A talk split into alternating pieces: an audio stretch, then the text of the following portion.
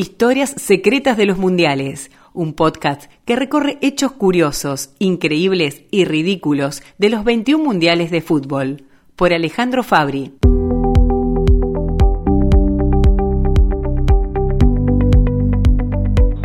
El tiempo pasa y muchas veces nos desayunamos de algo que no recordábamos. Por ejemplo, que Jorge Sampaoli asumió la dirección técnica del seleccionado argentino en junio de 2017, en lugar de Edgardo Bausa. Lo hizo con un contrato de cinco años, hasta el Mundial de Qatar en 2022. El nuevo entrenador, oriundo de Casilda, al sur de Santa Fe, llegaba tras haber realizado una gran campaña con Chile, con quien hizo buena campaña en el Mundial de Brasil y además ganó la Copa América. Sin embargo, lo indiscutido que había sido su designación chocó con el rendimiento irregular del equipo, porque la Argentina necesitó de un triunfo en la última fecha, la decimoctava, para lograr la bendita clasificación a la Copa de Rusia. Una nueva caída en la altura de La Paz ante Bolivia y tres empates consecutivos ante Uruguay, Venezuela y Perú dejó tecleando al equipo de San Paoli que viajó a medirse con un Ecuador ya eliminado. La victoria por 3 a 1 con triplete de Lionel Messi acabó con las dudas y las preocupaciones. Vale la pena mencionar que Ecuador se había puesto en ventaja al inicio en la altura de Quito, pero ya en el primer tiempo el astro mundial hizo dos goles y encarriló la clasificación ante un rival que no parecía tomarse en serio el compromiso. Así sucedió, pero la Argentina logró el pasaje a Rusia. Los amistosos previos al Mundial dejaron una imagen confusa y bajoneante.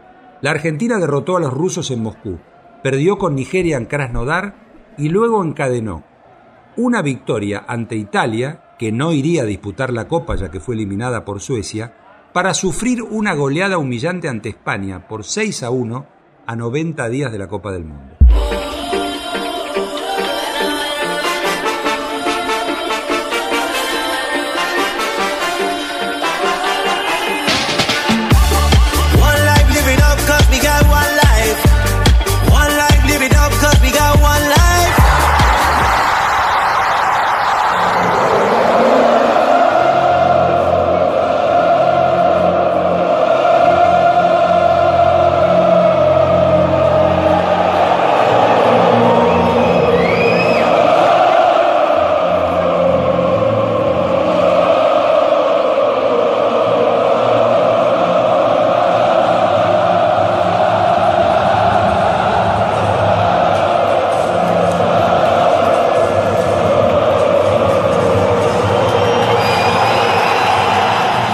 El 16 de julio de 2018 la Argentina inició su camino en Moscú enfrentando a Islandia, el pequeño país insular del norte de Europa que no registraba ningún antecedente en los mundiales.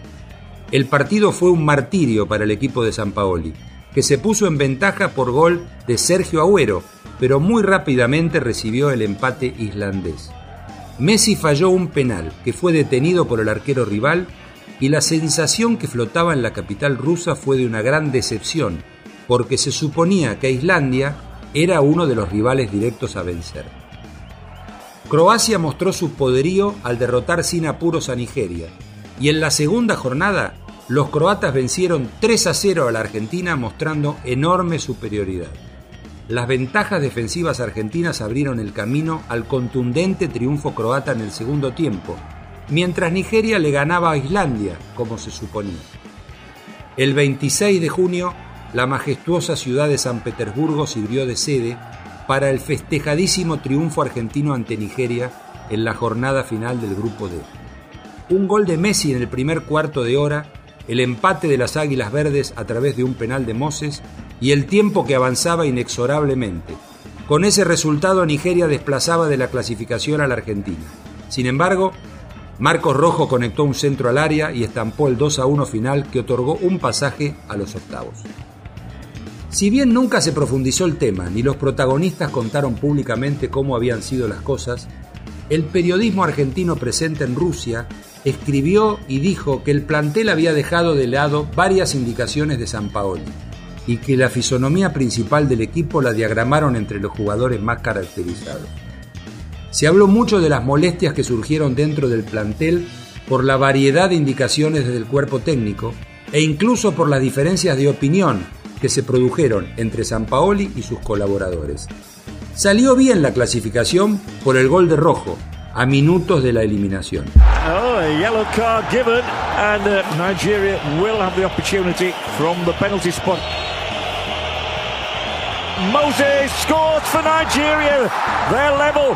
The Africans hit back and the whole of Argentina is stunned here. This group stage takes another twist. There could be another dodgy moment for Argentina though. It is Musa. He is one on one. And the ball is in the. T- oh, terrible mistake! And a terrible miss as well. Every pass becomes important. They need a brilliant ball from somebody. They've got their goal! Argentina lives on!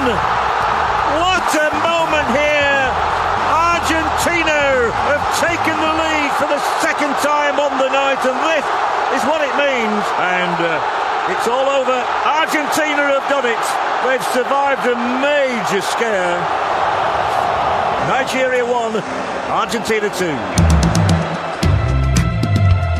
2. Uruguay y Rusia pasaron a octavos en el grupo A. España y Portugal lo hicieron en la zona B, franceses y daneses en el C, y Brasil, que se recuperó del desastre de 2014, ganó su zona, seguido de Suiza. La gran sorpresa de la primera fase fue la pésima actuación del campeón Alemania, que perdió con México, le ganó a Suecia y volvió a caer ante Corea del Sur. Por diferencia de goles, se quedaron cuartos y se fueron antes de tiempo. Es verdad, aunque usted no lo crea, las zonas se cerraron con el ingreso de belgas e ingleses a octavos, sumándose a colombianos y japoneses. En octavos la Argentina se encontró con el equipo que ganaría el Mundial, Francia. Si bien la superioridad europea fue importante, los dirigidos por San Paoli estuvieron cerca de llevar el juego al tiempo suplementario. La capacidad ofensiva fue la clave para el triunfo por 4 a 3. Argentina se despedía, Uruguay se clasificaba a cuartos tras eliminar a Portugal con un doblete de Edinson Cavani y Brasil superaba fácil a México.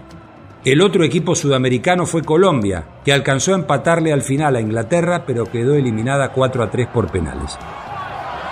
Bélgica le dio vuelta al partido a Japón, que lo ganaba 2 a 0, pero terminó perdiendo 3 a 2. En tanto, Croacia le ganó por penales a una incómoda Dinamarca, tras el empate en uno, que tuvo un show de situaciones desperdiciadas. Rusia consiguió el objetivo de eliminar a España, también por penales, mientras que Suecia le ganó a Suiza por la mínima. Los cuartos de finales trajeron buenos partidos. Francia eliminó a Uruguay con goles del zaguero Barane y el delantero Griezmann. En Samara, Inglaterra se deshizo rápido de una temerosa Suecia, mientras que Croacia empató en dos goles con Rusia y los penales los eligieron de nuevo. Pasó otra vez el combinado croata. La noticia más fuerte ocurrió en Kazán, donde el buen equipo belga dejó atrás a Brasil tras ser claramente superior en el primer tiempo. Fue 2 a 1 y una decepción para el pentacampeón. El 10 de julio, Francia le ganó a Bélgica con gol del defensor Umtiti en San Petersburgo. Los azules llegaron a la final como lo habían hecho en 1998 y en 2006. De este partido se suponía que debía consagrarse el futuro campeón, porque ambos equipos mostraron buen juego y potencia ofensiva. En la otra semifinal, Croacia venció a Inglaterra en Moscú y pasó a disputar la primera final mundial de su corta historia. Kieran Trippier abrió el marcador, pero lo empató Iván Perisic. Y así fueron al suplementario. Mario Mandzukic hizo el segundo gol a seis minutos del final de juego. Croacia se quedó con la victoria. Bélgica celebró el tercer puesto ganándole a los ingleses por 2 a 0 gracias al talento de Eddie Hazard y a un tanto de Monier. Inglaterra hizo un buen campeonato pese a todo. La final del mundo de 2018 se jugó en el estadio Luzhniki de Moscú ante 80.000 personas y el árbitro fue el argentino Néstor Pitana. El primer tiempo lo ganó el equipo dirigido por Didier Deschamps 2 a 1 y fue Paul Pogba quien clavó el tercer tanto francés. Unos minutos después, Kylian Mbappé estampó el 4 a 1 que se cerró con un nuevo gol croata que le agregó algo de condimento al encuentro. Francia no dejó ninguna duda sobre su capacidad para quedarse con el título mundial. Cuatro años después se mantiene bien arriba en la opinión y la consideración de quienes analizan el fútbol europeo y los candidatos a ganar el Mundial de Qatar. La importancia de un delantero de altísimo nivel como Karim Benzema lo ubicará todavía más arriba si es que se puede estar más arriba. Francia es el candidato número uno con un plantel muy rico y variado, con seguridad defensiva, un mediocampo lujoso y con una delantera de excepción. ¿Podrá repetir?